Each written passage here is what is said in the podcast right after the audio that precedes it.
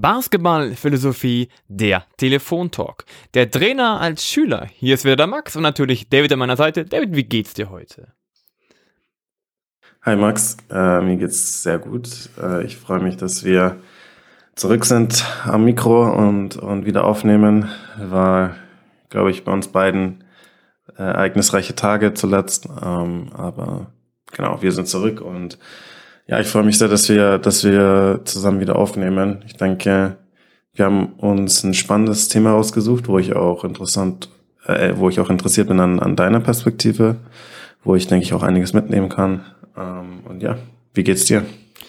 Ja, mir geht's auch sehr gut. Dann lass uns doch direkt starten. Wenn du sagst, du hast eine Frage, dann fangen wir doch gleich direkt an. Ja, ähm, ich meine grundsätzlich immer, wenn wir Folgen machen, die, die mit der Trainerperspektive zu tun haben, denke ich, äh, habe ich immer so das, das, das Ziel auch von dir da was mitzunehmen. Du hast einfach die, du, die Erfahrung äh, aus der Position, du hast diese Perspektive äh, und du, ja, ähm, du hast da auch einfach Sachen schon durchgemacht und erlebt, die ich nicht äh, durchgemacht und erlebt habe. Deswegen vielleicht erstmal so eine grundsätzliche Frage. Ähm, Wieso glaubst du, dass es wichtig ist für einen Trainer, dass man auch mal Schüler sein muss und was, also vor allem, was genau ähm, denkst du, äh, ist, ist damit gemeint? Und genau, also ja, fangen wir erstmal damit an, das reicht schon mal. Warum äh, denkst du, dass es wichtig ist für einen Trainer, dass man auch ab und zu ein Schüler ist? Also ganz kurz, damit man das vielleicht versteht, was heißt es überhaupt Trainer als Schüler? Am Ende heißt es, dass ich, also die Trainerpersönlichkeit in der Halle, nicht nur weitergibt, sondern vor allem auch von seinen Spielern lernt. Also praktisch, dass du der Schüler bist, dass die Spieler etwas zeigen. Dass du derjenige bist, der etwas von ihnen mitnimmt und nicht immer nur gibst, gibst, gibst und sagst, so machen wir das, sondern einfach mal die Perspektive drehst. Was kann ich von meinen Spielern mitnehmen? Und dementsprechend bin ich ein Schüler. Dann, warum ist das wichtig? Das ist eine sehr, sehr gute Frage. Warum ist es wichtig, von seinen Spielern mitzunehmen? Und ich würde sagen, es ist einfach aus dem Grund wichtig, weil eine, eine Spieler haben eine ganz andere Perspektive auf dem Spielfeld. Es ist was ganz anderes, wenn ein Spieler ein Spiel spielt, wenn die Spieler sich die Bälle hin und her passen, wenn die Spieler bestimmte Systeme spielen. Die haben eine ganz andere Perspektive auf das Geschehen, was ich einfach überhaupt nicht von außen so nachvollziehen kann. Ja, das ist Punkt eins. Ich weiß nicht genau, wie, wie sie ticken, wie sie fühlen, wie das Spiel läuft. Ich habe zwar die Ideen, was ich ihnen mitgeben möchte, oder habe auch selber ein bisschen mal als Spieler gespielt, aber auch nicht viel. Aber es ist was ganz anderes, was Spieler denken, was Spieler fühlen. Und wenn mir Spieler genau solche Sachen dann geben oder sagen, hey du Coach oder hey Max, von, bei mir heißt es einfach nur hey Max, du, ähm, da das funktioniert, da das funktioniert nicht, ah, da das Training ist vielleicht ein bisschen zu äh, langwierig, da das Training ist ein bisschen zu schnell, da ist vielleicht das eine gute Idee und ach, wie könnten wir denn das und das machen, da hätten wir die und die Idee.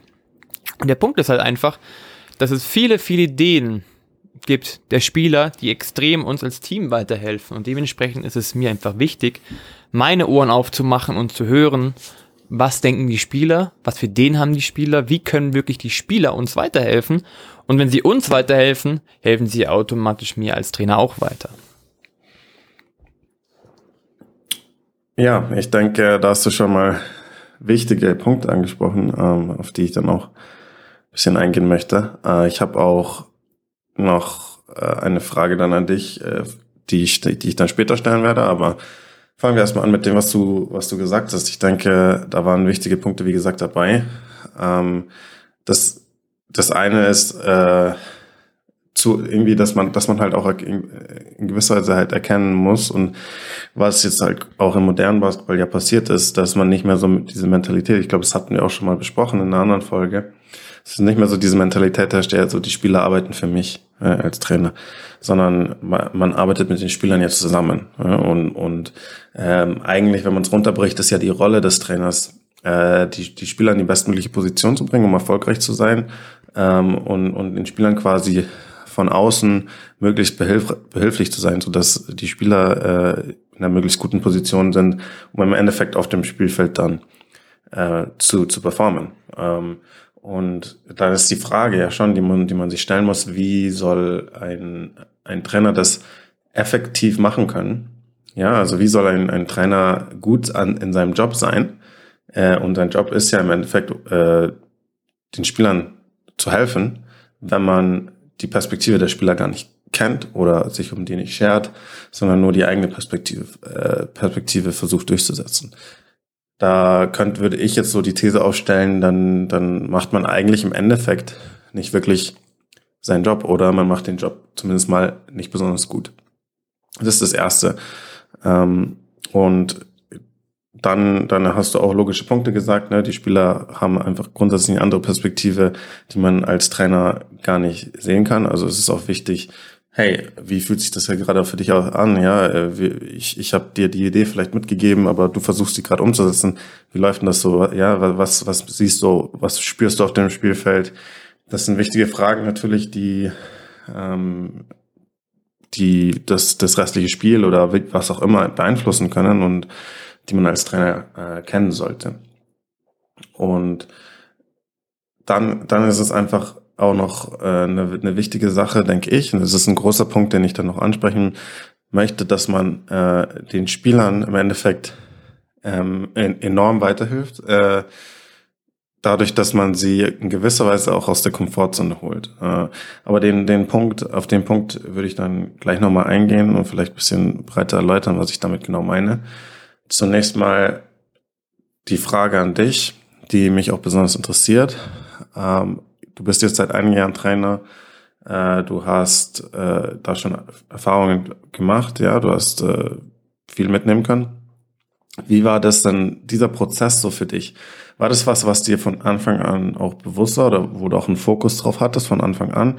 Gab es Momente, wo du gesagt, wo du reflektiert hast und gesagt hast, hey, das hätte ich vielleicht irgendwie äh, besser mit den Spielern lösen können? Ähm, oder ja, wie war das für dich? Wie war der Prozess äh, für dich? Wie viel konntest du bisher von deinen Spielern auch lernen?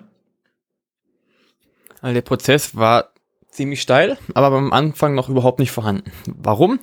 Ähm, ich habe selber gedacht, hey, ich bin jung, ja, ich bin 21, die meine Herren werden mich nur respektieren, wenn ich da richtige Ansagen mache und autoritär auftrete. Das habe ich am Anfang auch gemacht, beziehungsweise ich habe es versucht. Ob das wirklich so gut rüberkam, glaube ich eher nicht. Und ich habe einfach meine Ideen durchgesetzt. Ja? Jeder musste meine Idee umsetzen. Fertig. Am Ende des Tages gab es so nicht viel. Ja, und irgendwann gab es aber so einen Moment, das habe ich selber gemerkt, ähm, da hatten wir mal so eine so ein Coach-Treffen, wo aber auch ein Spieler von, von mir dabei war. Und hat gesagt, du Max, die Mannschaft muss mal mit dir ein bisschen reden, ein bisschen quatschen. Und da haben wir uns mal getroffen, zu, zu dritt, und haben mal, mal die Spieler ihre Perspektive ein bisschen mir gezeigt und habe so gesagt, dass sie sich so ein bisschen, dann mal fühlen wie Roboter. Ja, dass es ein bisschen schwierig gerade ist, dass an sich das läuft, auch ganz gut ist und läuft, aber dass sie halt ihren Spaß dadurch verlieren, dass, dass, dass sie nur das umsetzen sollen, was ich mir gerade vorstelle. Und dementsprechend war das also praktisch, ich habe zwar eine Idee vom Basketball gehabt und die wollte ich durchsetzen, was die Spieler machen, ist mir wurscht. Also es ist praktisch schon ähnlich gefühlt so diese Roboterperspektive gewesen. Und das war so ein Punkt, wo ich erstmal so für mich mal überlegt habe, so, oh, das, das ist vollkommen richtig. Also A, ich bin jung, ich kann gar nicht alles wissen, es ist einfach so. Und, und B, eigentlich ist meine Rolle was anderes. Ich bin nicht derjenige, der, der King, der alles macht und sagt, hier, ich bin der Trainer und ähm, ich muss umsetzen, wir werden Erfolg haben und fertig, sondern es geht, was, meine Rolle ist was anderes. Und die Rolle ist eigentlich Rahmengestalter. Also das ist mittlerweile meine moderne Rolle. Ich habe es komplett für mich gedreht und es kam doch noch ein zweites Ereignis. Äh, ich habe letztes Jahr noch eine andere Mannschaft gehabt, wo dann einiges nicht so funktioniert hat, wo ich zwar schon sehr für mich viel viel, sagen wir, zugelernt habe, wo ich auch viel schon die Spieler fragen wollte, was sie, was sie eigentlich wollen und wo es hingehen soll, aber am Ende des Tages war ich auch für Feedback nicht wirklich offen, muss ich sagen. Also am Ende des Tages, also ich habe es zwar mitgenommen, auch gesagt, aber ich habe das eher persönlich genommen. Das war, glaube ich, so, so ein Punkt. Es ist, man, man nimmt es persönlich und, und sagt, denkt nicht, hey, ich könnte doch eigentlich was von meinen Spielern lernen. Und dann hatte ich ja ein paar Monate Zeit, darüber nachzudenken, selber viel nochmal dazu zu lernen. Ich habe viel Individual-Coaching gemacht und da ist mir die Perspektive gekommen, eben, ich habe eine Rolle, das ist Rahmengestalter. Ein Rahmengestalter heißt nichts anderes, als für Jungs da zu sein. Aber der Rahmen muss nicht dazu passen, was ich mache, sondern der Rahmen muss dazu passen, damit man der Mannschaft, die man führt, helfen kann. Also unterstützen kann, dass sie diejenigen sind, die am Ende auf dem Spielfeld performen können. Nicht ich, sondern die Spieler. Und das ist der Punkt, worum es wirklich geht. Und jetzt hatten wir gerade ein Wochenende ne, mit vielen Einheiten. Wir hatten am Samstag die zweite Einheit, ja, Samstag war die erste, es waren Spieler da und ja, wir haben unsere, meine Ideen, also meine Automatics so ein bisschen durchgegangen, was ja wichtig ist, dass man so eine Grundphilosophie hat. Aber irgendwann hat er gesagt, ey, so geht's gerade nicht, ja, wir, wir performen gerade nicht richtig. Und dann hat er auch zu mir danach gesagt, und das war vollkommen richtig, du Max, wir waren ein bisschen zu schnell mit allem. Wir haben alles ein bisschen zu schnell gemacht und wir haben das so nicht reinbekommen. Und das habe ich mir auch gedacht, so, oh, oh ja, cool. Ähm, danke dir, dass du es gesagt hast. Ja, erst denke ich so, hm, vielleicht doch nicht so. Aber dann haben wir danach nochmal ein bisschen länger drüber geredet und geredet und auch die beiden Perspektiven einfach ausgetauscht. Und das, was ich einfach gelernt habe, ist, sei komplett offen, sei als Trainer komplett offen und, gründ, und guck dir erstmal die Gründe an, dieses Warum. Also warum wollen Spieler etwas anders machen? Und dann geht es darum, als Trainer genau das zu lernen. Du bist der Schüler, du hörst nur zu und fragst, okay, warum warum denkt ihr, dass es nicht gut war? Oder warum denkt ihr, dass das Tempo gerade nicht gut war? Und er hat mir seine Gründe genannt, die fand, fand ich gut. Und so haben wir am Sonntagmorgen das Training etwas abgeändert. Die Geschwindigkeit abgeändert, noch ein bisschen die, die Abläufe ein bisschen abgeändert und schon haben wir gemerkt, okay, da war ein richtig guter Protest drin. Es ging auf einmal, es ging schneller, obwohl wir eigentlich lange das Tempo genommen haben. Und das war ja nur ein Punkt der Spieler, zu sagen, hey, du Max da, das war die Kritik an dich, du musst es ein bisschen anders machen. Und die konnte ich komplett annehmen und es hat geholfen. Das war der erste Punkt. Der zweite Punkt war, dass Spieler mir einfach Ideen gesagt haben von unserer Idee, auf die ich noch nie gekommen wär, wäre, äh, aber die super gepasst hat. Und da ich ja sowieso mittlerweile jemand bin, der sagt, ich möchte schnelle Entscheidungen ermöglichen und gleichzeitig habe ich eine Idee, aber die Spieler sind frei, kann ich gar nicht alle Möglichkeiten kennen weil es ja unendlich viele gibt, wenn man sehr frei spielt. Und da haben sie mir zum Beispiel eine neue Option mehr genannt, was man da machen könnte, dass wir den und den Low-Post zum Beispiel anspielen. Was ich eine super Idee fand und die haben wir direkt umgesetzt und die funktioniert auch gut. Und das ist halt der Punkt.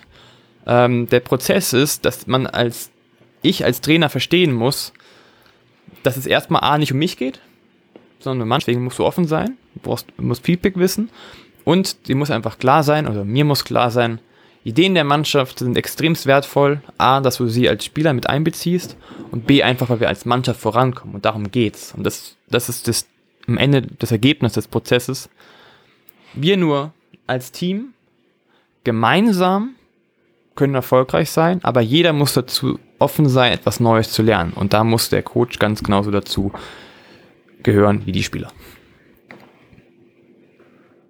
Ja, ich danke dir für die, die offenen Worte, äh, für die super, super wichtigen Punkte, denke ich, die du gesagt hast. Äh, ich denke, da können alle Hörerinnen und Hörer von uns, Coaches, egal wer, können da viel mitnehmen, aber vor allem natürlich äh, die Coaches, die da auch zuhören, vielleicht aus den Erfahrungen, die du gemacht hast. Ähm, und ähm, ja, ich denke, das kann einigen da draußen auch weiterhelfen in, ihrer, in ihren eigenen äh, Erfahrungen oder zukünftigen Erfahrungen, die sie machen werden und wie man dann mit solchen Dingen auch umgeht. Ich denke, mein Haupt Takeaway quasi von deiner von deinen deinen Punkten, die du gesagt hast, äh, sind sind die, dass dass es im Endeffekt erstmal muss man ja auch sagen, ne? also es, es ist einfach schwierig, äh, so das auch umzusetzen als Trainer. Es ist nicht einfach. Ähm, es ist ein Schritt für Coaches auch aus der Komfortzone erstmal rauszugehen. Ja, weil ähm, es ist nicht leicht, sich, sich selbst vielleicht zu hinterfragen oder ähm, auch mal äh, nach Rat zu fragen, die, die Spieler nach Rat zu fragen oder ähm, auf, auf Ideen der Spieler einzugehen oder sonstiges weil man halt auch so das Gefühl hat, hm, ähm, wie, was hat das für einen Einfluss dann, wie die Mannschaft mich sieht? Respektiert mich die Mannschaft? Wie du, wie du es auch gesagt hast in deiner ersten Erfahrung als Trainer, man kommt halt auch mit dieser, man ist ja schon in gewisser Weise so sozialisiert, ja, wenn man, äh, der Coach ist die Autoritätsfigur, äh, ja, und natürlich in gewisser Weise ist es auch so, ähm, aber man hat halt so diese Idee, okay, sobald ich halt irgendwie vulnerabel bin vor einer Mannschaft, sobald die äh, wissen, dass ich irgendwie nicht alles weiß, ja, und ich nicht perfekt bin, dann habe ich gleich alles verloren an Autorität oder dann respektieren mich die Spieler nicht. Das ist so eine Angst, die man am Anfang vielleicht hat, äh, die aber dann im Endeffekt, wenn man äh, wenn man authentisch ist und authentisch damit umgeht und mit, den, mit der Mannschaft überhaupt nicht der Fall ist. Und ich denke, das ist was, das ist ähm, erstmal auch nicht leicht zu erkennen und auch vor allem nicht leicht umzusetzen. Äh, dass man, dass man halt so offen auch da mal in manchen Situationen reingeht, ja, äh, und äh, das ist, das ist definitiv ein Schritt aus der Komfortzone, ja, weil es ist auch immer leichter, die eigene Idee vielleicht erstmal durchzuprügeln, ja, die man sich im Kopf gemacht hat, weil ähm, man hat sich halt Gedanken gemacht und das, das äh, hat eigentlich, das passt eigentlich alles so genauso, wie ich es mir überlegt habe und ich will nicht, dass es halt anders läuft. Deswegen ist es halt vielleicht leichter, einfach das mal zu sagen, ja, nee, wir machen das jetzt so, weil ich sage. Ähm, und genau, das ist der erste Punkt. Also es ist nicht einfach für die Coaches und es ist ein Schritt aus der Komfortzone für die Coaches. Gleichzeitig ist es auch ein Schritt aus der Komfortzone für die Spieler. Und deswegen denke ich, ist diese Folge und dieses Thema auch so besonders wichtig und interessant, weil es hört sich vielleicht jetzt wie eine Plattitüde an, aber es ist halt einfach, ist halt einfach so. Es ist einfach eine, eine, eine wahre Aussage, dass richtiges Wachstum, ja, persönlich und auch äh, als Mannschaft nur aus, auch aus äh, möglich ist, wenn man bereit ist, aus der Komfortzone auch rauszugehen.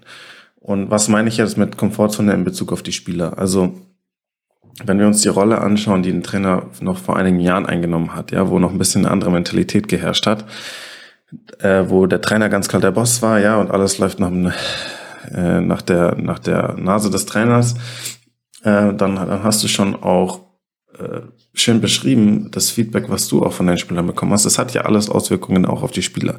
Sind wir jetzt im Spiel, ja, und ähm, der Coach sagt immer von der, von der Seite ähm, das nächste System an äh, und äh, auf jeden Fall das und das und die Option und, und, und all das und das muss alles in Kontrolle des Trainers sein. Ähm, dann ist das vielleicht einerseits im Kopf des Trainers ganz gut, ja, weil der Trainer denkt sich halt, vielleicht hat sich viel Gedanken gemacht, der hat sich gut auf das Spiel vorbereitet, auf den Gegner vorbereitet, der hat jetzt eine Idee, das wollen wir machen, das wollen wir machen und deswegen sagt er das rein und er denkt, er hilft der Mannschaft. Ähm, und aber man, das hat ja alles sogenannte unintended consequences.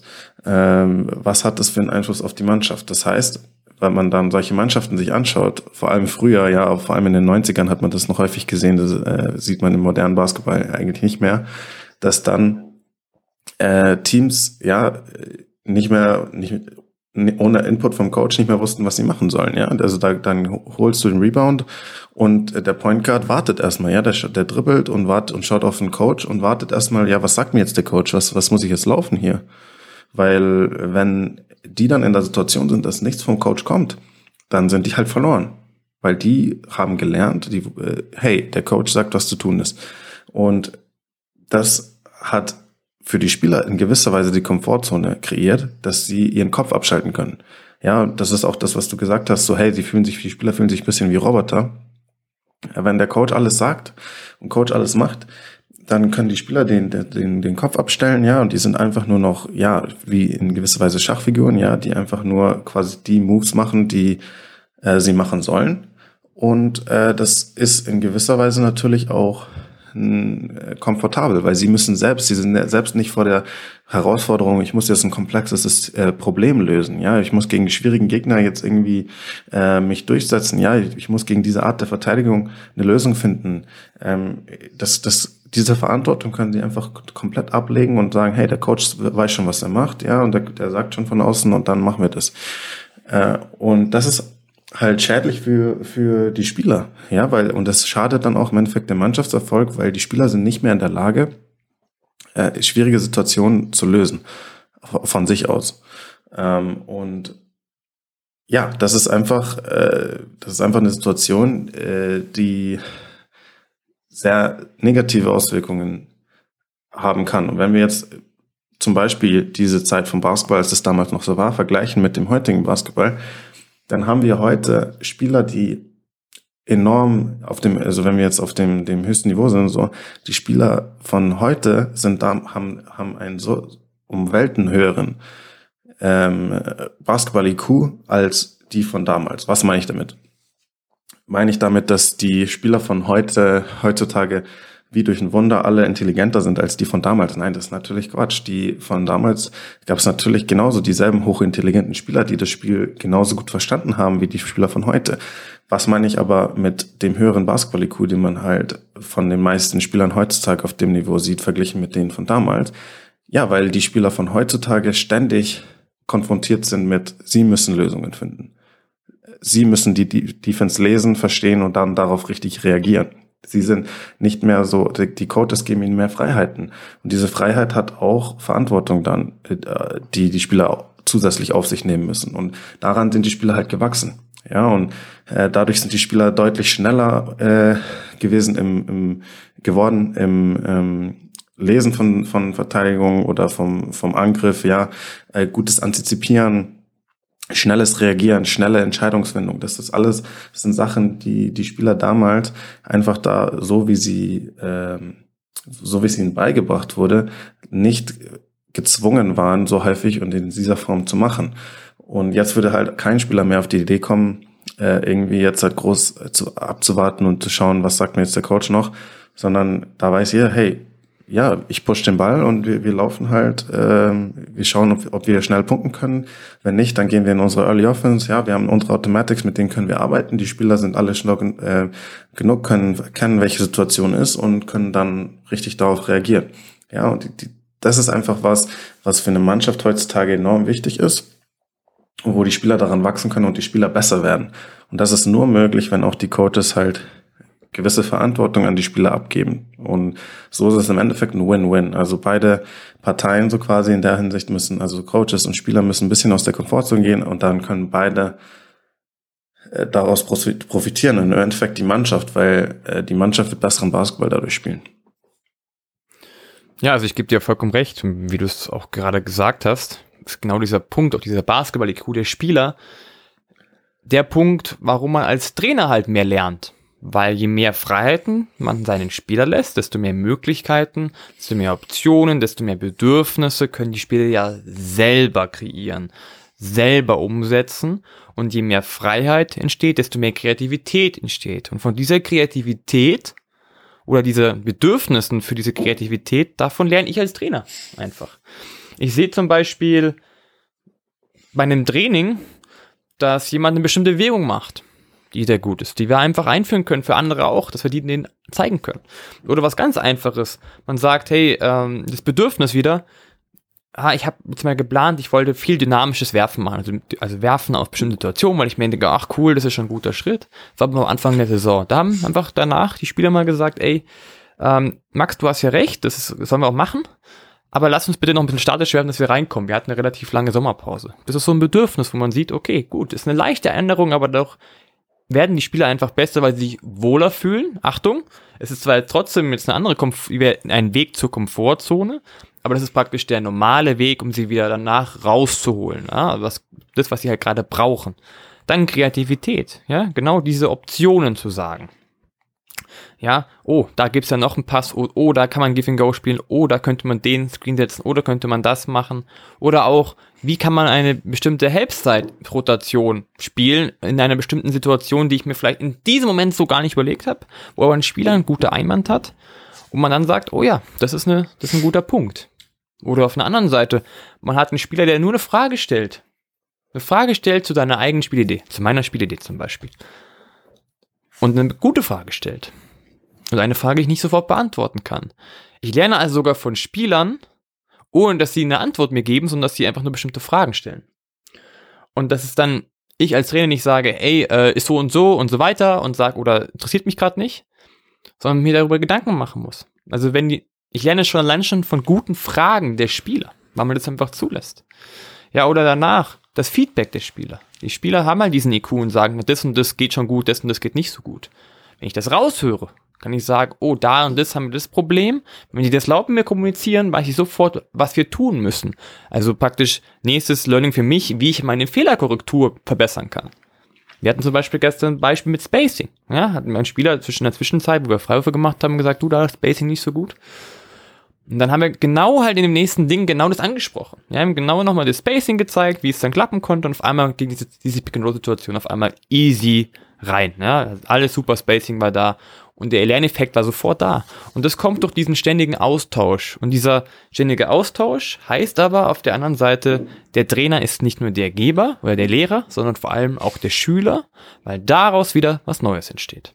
Und das ist Genau das, was du gesagt hast, der verbesserte IQ des Spieler, dass sie mehr Verantwortung haben und dass sie halt diese Verantwortung haben oder auch die Freiheit haben und durch diese Freiheit und auch im Verlassen der Komfortzone vor allem das Selbstvertrauen haben, diese Sachen selbst anzusprechen. Absolut. Und äh, mich würde direkt dann auch interessieren, weil wir jetzt gerade eben darüber gesprochen haben, die Trainer sind auch forciert, eben Kontrolle abzugeben. Und es ist halt auch häufig so, dass Trainer natürlich in gewisser Weise auch Control, äh, Kontrollfreaks sind, äh, was auf der Hand liegt, ne? weil man, man arbeitet so hart, man hat genau ähm, die, die, hat die eigene Spielidee so, so gut entwickelt, man ähm, hat den Gegner so gut studiert und man hat sich genau den Gameplan schon zurechtgelegt und alles im Kopf ausgemalt. Ja, das ist, äh, dann ist es schwierig, vielleicht dann auch einfach mal zu sagen, so, ich habe jetzt aber nicht alles unter Kontrolle, sondern es gibt auch, wird auch Situationen geben, die male ich mir nicht so aus oder da machen die Spieler mal was anderes oder die Spieler regieren vielleicht mal anders. Ähm, und das kann beunruhigend sein. Das kann ähm, schwierig sein, da davon loszulassen. Das ist verständlich, aber äh, ich denke, es kann halt einfach auch eine besonders wertvolle Sache sein, wenn man das eben kann. Das, darüber haben wir ja auch gerade gesprochen. Deswegen meine Frage an dich jetzt auch, was waren bisher jetzt, du hast über deinen Weg gesprochen, ja, wie du auch an diesen Punkt jetzt gekommen bist. Und äh, wie war jetzt so in der letzter Zeit so dein Eindruck, wie ähm, bist erstmal, erstens mal du auch, wie bist du damit klargekommen, so ein Stück weit Kontrolle auch abzugeben? Weil ich weiß, dass es auch schwierig eben sein kann. Und die, der, der zweite Punkt der Frage ist, was war so dein Eindruck von der Mannschaft? Ja, wie haben so die Spieler äh, reagiert auf deinen Coaching-Stil, beziehungsweise auf dich als Coach? Ja, war das, ähm, hattest du das Gefühl, das hat die Zusammenarbeit mit den Spielern und auch zum Beispiel die, das Durchsetzen von grundsätzlich von deinen den Ideen, die du sonst hast, erschwert oder hat es das auch leichter gemacht und das zum Beispiel das Respektieren, worüber wir auch gesprochen haben, hat das das leichter gemacht oder in manchen Situationen auch schwieriger gemacht? Ähm, erstmal zu deiner ersten Punkt oder ersten Frage. Thema Kontrolle. Hm, Kontrolle abgeben das, an, das gegenteilige Wort dafür heißt Vertrauen. Und das ist der Punkt, was, wo ich mich sehe. Also ich selber habe für mich da drei Punkte, wie ich sowas angehe. Erstens, ich akzeptiere mich als Trainer, so wie ich erstmal bin. Ich will natürlich weiterlernen, aber ich, mir ist schon klar geworden, was ich kann, was ich nicht kann. Das ist Punkt eins. Aber jetzt kommt der wichtige Punkt, Kontrolle, Kontrolle abgeben, dass ich meinen Spielern vertraue. Dass, dass ich denke, dass meine Spieler A, nicht gegen mich arbeiten werden. Das glaube ich einfach nicht sondern für uns als Team arbeiten werden, wo ich, und ich bin genau auf der gleichen Stufe wie die Spieler. Wir haben ein Ziel, als Team zu arbeiten. Und deswegen ist Kontrolle abgeben heißt für mich einfach nur meinen Spielern vertrauen. Und einfach darauf zu vertrauen, dass sie ihre Qualitäten haben. Natürlich müssen wir sie verbessern. Natürlich können, ist vielleicht am Anfang nicht alles gut. Aber es geht um Vertrauensvorschuss. Und ist der dritte Punkt darauf ist auch noch, dass ich mich für meine Spieler engagiere. Dass die das dann mich dementsprechend genau andersrum auch machen wie gesagt, das ist ja meine Rolle. Ich bin ein Rahmengeber und in diesem Rahmen vertraue ich meinen Spielern, dass die dort die besten Lösungen finden und ich bin praktisch der Unterstützer, der dafür sorgt, dass sie wahrscheinlich, dass sie ihre Kreativität im Rahmen meiner Idee ausführen können. Das ist Punkt eins so zum Thema Kontrolle. Also Gegenteil, Vertrauen. Zweiter Punkt. Du hast gerade angesprochen, jetzt in meinem neuen Team, darüber spreche ich jetzt, wie es angenommen worden ist oder wie das Team es empfindet. Punkt eins, ich kann nicht in die Köpfe reingucken. Und das ist ja auch eine Sache, was wir dann teamintern machen würden. Aber wie sie, wie sie alles genau im Detail finden, kann ich nicht beantworten, kann ich nicht sagen. Das müssen die Spieler benennen. Mein Gefühl ist, dass es ganz gut läuft bis jetzt. Aber das ist, wie gesagt, eine persönliche Einschätzung. Aber der Punkt ist, wieso kann ich diesen Ansatz gehen? Warum glaube ich, dass wir auf einem guten Weg sind? Wenn ich ein Schüler bin, heißt es vor allem, ich muss zuhören. Ich muss zuhören, was meine Spieler zu sagen haben. Und das war auch mein aller, allererster Punkt. Bevor ich mein allererstes Training hatte, habe ich bis auf zwei, drei Ausnahmen mit jedem einzelnen Spieler eine Stunde lang telefoniert. Ich habe ihm aber nicht erzählt, was ich will, sondern ich habe ihn erstmal gefragt, was er für ein Typ Mensch ist, was er für Wünsche hat, was er für Bedürfnisse hat, was er für Ziele hat, was er sich von mir wünscht. Und dann erst kam ich dran. Also erstmal zuhören. Allein da schon lernst du extremst viel über die Persönlichkeiten der individuellen Spieler des Teams. Das war der erste Punkt. Das heißt, bevor wir das erste Mal in der Halle waren, hatte ich jeden schon mal praktisch persönlich gesprochen, beziehungsweise übers Telefon gesprochen. Also war schon mal eine bestimmte Bindung da. Und diese Bindung hat mir, glaube ich, auch geholfen, dass ich meinen Stil so machen kann, wie ich ihn mache. Und ich bin, ich habe mich echt im Training komplett geändert. Ich bin mittlerweile im Training, also wirklich im Vergleich zu früher total entspannt. Und wirklich relaxed und es geht um die Spieler und ich muss trotzdem, ich muss nach jeder Trainingseinheit muss ich lernen, was kann ich abändern. Ich habe eine Idee, wie ich ein Training mache, auch eine bestimmte ähm, Ausführung, eine bestimmte Länge an Übungen, weil das nach bestimmten Erfahrungswerten geht von anderen Trainern, wo ich gesehen habe, oh, das funktioniert sehr gut. Aber dann wieder innerhalb der Sachen rede ich wieder mit meinen Spielern. Ja, oh, oh da geht es zu schnell. Okay, müssen wir das vielleicht untergliedern. Und ich glaube, das Moment kommt es ganz gut an, was wir so machen. Also ich, ich behalte meinen Stil. Ähm, wir reden auf einer Wellenlänge. Und ich hatte auch gar kein Problem, wenn mal ein Spieler sich mal kurz aufregt, weil das ist natürlich die andere Seite. Wenn du mehr Verantwortung abgibst, wenn du wir nicht mal diese Autoritätsperson bist, nochmal, es ist sowieso schwieriger als als 26-Jähriger in der Halle die Autoritätsperson zu sein, wenn es Spieler gibt, die 36 sind, weil man das auch realistisch einsehen muss. Aber trotz allem haben natürlich dann die Spieler, sagen wir mal, mehr Selbstvertrauen bei diesem Führungsstil was zu sagen. Und das ist der Punkt, was man halt selber annehmen muss. Ja, dass ein Spieler sich auch mal vielleicht währenddessen einfach mal mehr aufregt oder mal etwas mehr sagt. Aber das darf man halt eben nicht als persönlichen Angriff nehmen, sondern nur als Unterstützung für das ganze Team. Das verstehe ich auch immer mehr. Es geht nie darum, wenn ein Spieler irgendwas fragt, irgendwas sagt, geht es nie darum, dass er persönlich nur verletzt ist, sondern wir haben so eine Kultur, glaube ich, schon entwickelt. Es geht am Ende um das Team, um das Gesamtbild. Und das ist es auch, was mein Stil wahrscheinlich dementsprechend vereinfacht, dieses Zuhören. Ich habe schon trotzdem einen klaren Rahmen vorgesetzt und auch eine bestimmte Regeln einfach vorgeschrieben, die bei mir gelten. Also daran müssen sich auch die Spieler halten. Daran werde ich auch nicht rütteln. Das hat nicht so viel mit Spielregeln zu tun, das hat was mit Verhaltensweisen zu tun, was ich mir wünsche. Die man natürlich noch einspielen muss, aber jeder weiß, woran er ist. Also jeder hat ein Konzept von mir bekommen, ein paar Seiten, aber wo jeder auch drüber gesprochen, aber jeder weiß, was der Rahmen ist. Aber der Rahmen ist halt sehr frei. Die Spieler dürfen viel entscheiden. Die dürfen Spieler dürfen viel machen. Und dementsprechend glaube ich, wenn du jetzt diese Frage mir nochmal stellen würdest, dass wir an sich auf einem guten Weg sind, dass die Spieler mich nach meinem Gefühl akzeptieren, aber es auch ganz normal ist, dass man sich dass man eine längere Zeit braucht, um sich aufeinander zu gewöhnen. Aber ich finde, dass der Führungsstil, den ich so setze, indem ich wirklich auch mehr die Spieler reden lasse, mir mehr ihre Bedürfnisse anhöre, mehr von ihnen lerne fürs Training, fürs Spiel, insgesamt für, für den ganzen Prozess einer Mannschaftsentwicklung, bin ich schon ganz zufrieden. Sehr gut, ja. Ähm, zwei Punkte, die mir dazu einfallen. Ähm, der erste Punkt ist erstmal, dass, den ich einfach auch mal hier nochmal auch die, die Gelegenheit nutzen möchte, um das zu erwähnen, dass das wirklich auch was ist, wo eine der vielen Dinge, die ich an dir bewundere und auch, auch äh, enorm respektiere, äh, einfach deine Fähigkeit da auch zu reflektieren.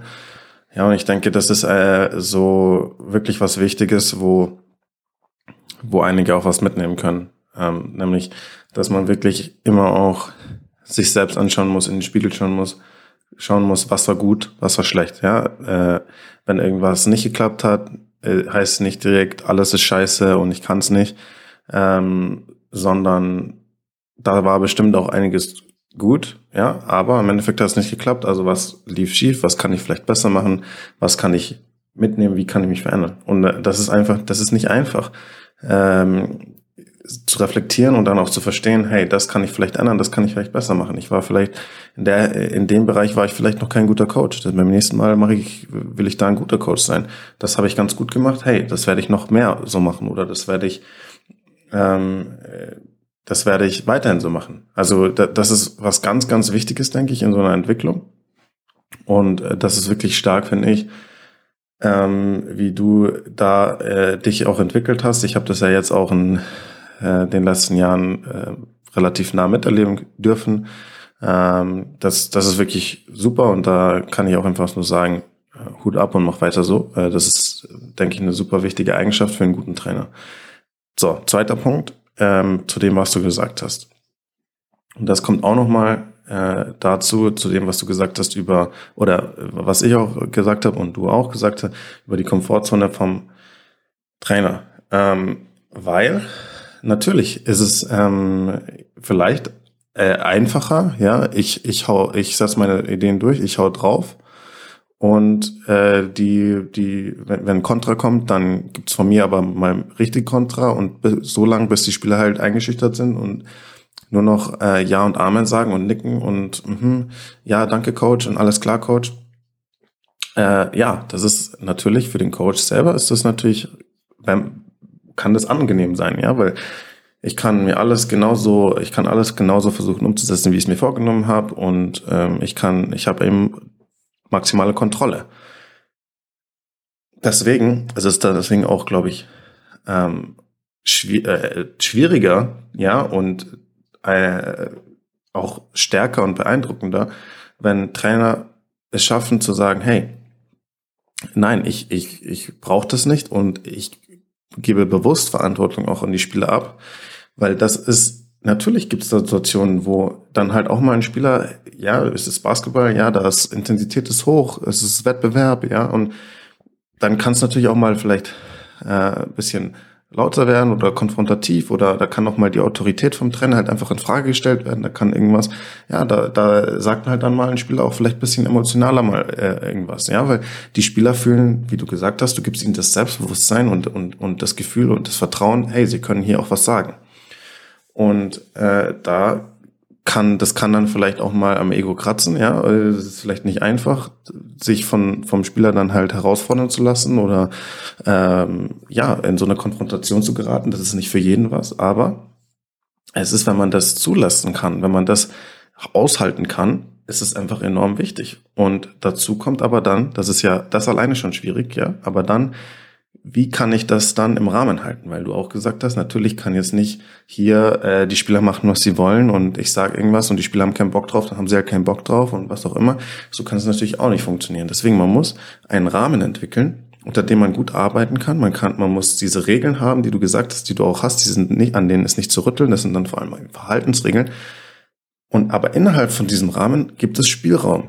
Ja, und, und da äh, bin ich auch bereit, mein Ego mal ein bisschen zurückzuschrauben und mir vielleicht auch mal dem Spieler zuzuhören, ja, und, und auch dann vielleicht mal auf die Spieler zuzugehen oder auf eine Idee vom Spieler einzugehen oder äh, sonst was, ja. Und das ist ein schwieriger Grad, den man da gehen muss, so eine schwierige Gratwanderung. Und ähm, das ist das ist was, wo, wo man vielleicht als Trainer, würde ich als Appell sagen, wo man als Trainer halt durch muss, äh, wenn man maximalen Erfolg haben will. Das ist jetzt meine Perspektive, meine Meinung vielleicht. Aber ich denke einfach, dass sich das enorm auszahlt, wenn man das schafft. Und das ist nicht einfach.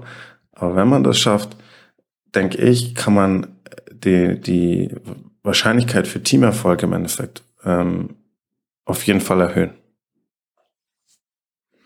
Ja, also ich gebe dir vollkommen recht, das mit dem Rahmen, das ist auch ein wichtiger Punkt, um noch dazu zu sagen.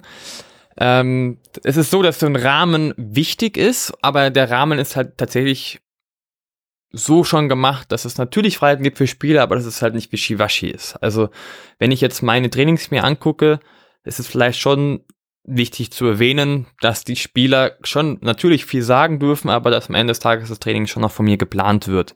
Also es ist nicht so, dass ich da groß äh, jetzt sage, Spieler macht immer das Training so gefühlt, sondern die haben die ersten fünf Minuten, da können sie auch praktisch immer einen anderen Spieler, der das mit Musik macht, eine eigene Übung, dass man dann auch was sieht. Aber der Rahmen des Trainings ist schon von mir gestaltet. Und man soll auch jetzt nicht alle drei Minuten nur reden, weil am Ende des Tages geht es darum, dass sie spielen und nicht reden.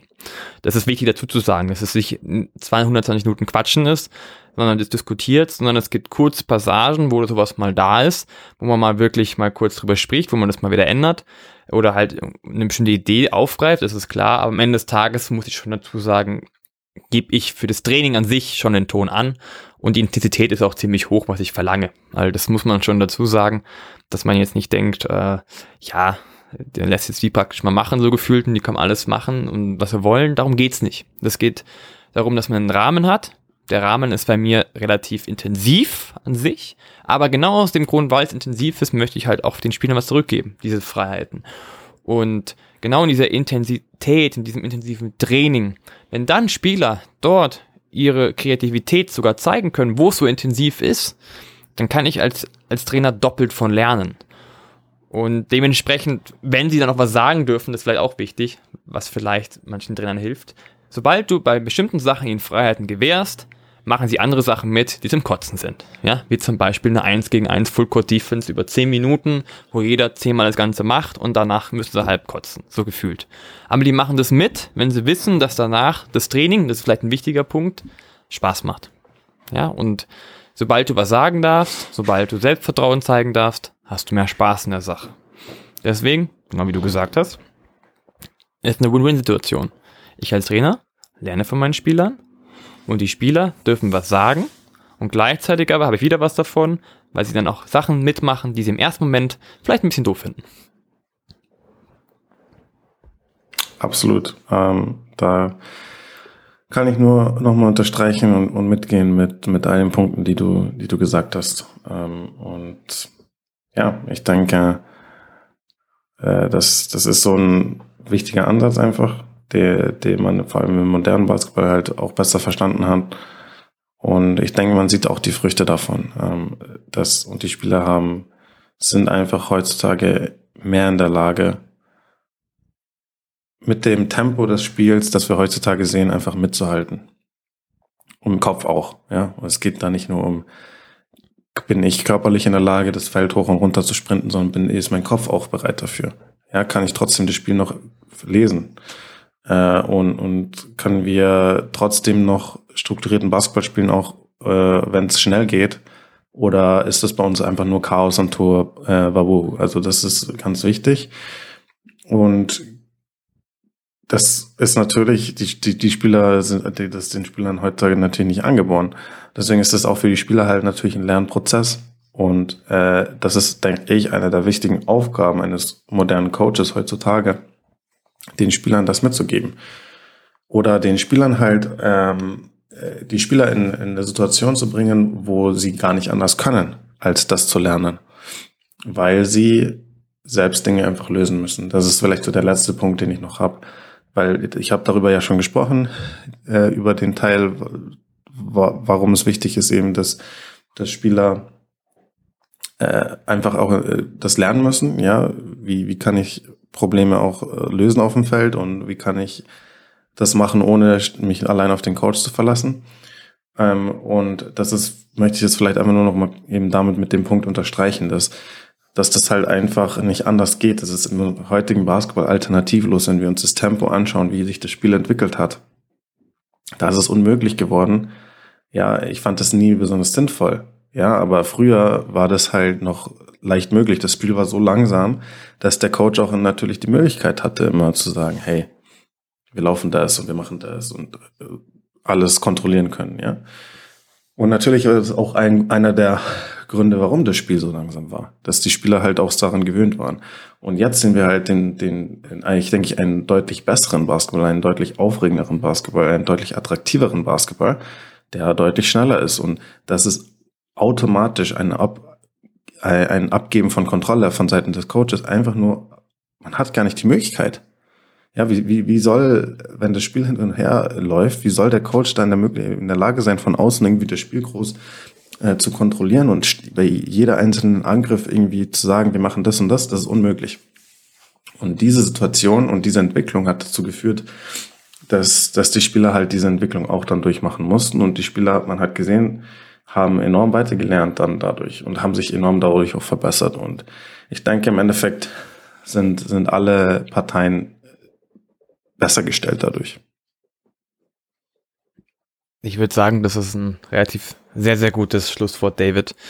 Ähm, alle Parteien sind besser gestellt, wenn man auch mal beidseitig Schüler ist, sowohl der Trainer als Schüler, als auch wie man sonst gewohnt ist, der Spieler als Schüler.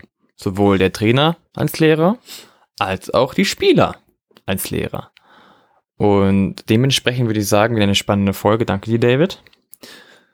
Ich danke dir für, vor allem für deine Einblicke auch in deine eigene Entwicklung und deinen eigenen Prozess. Ich denke, dass es super, super spannend war und genau, ich freue mich auf unsere nächste Folge. Perfekt. Dementsprechend war das die Folge der Trainer als Schüler. Bis zum nächsten Mal. Ciao.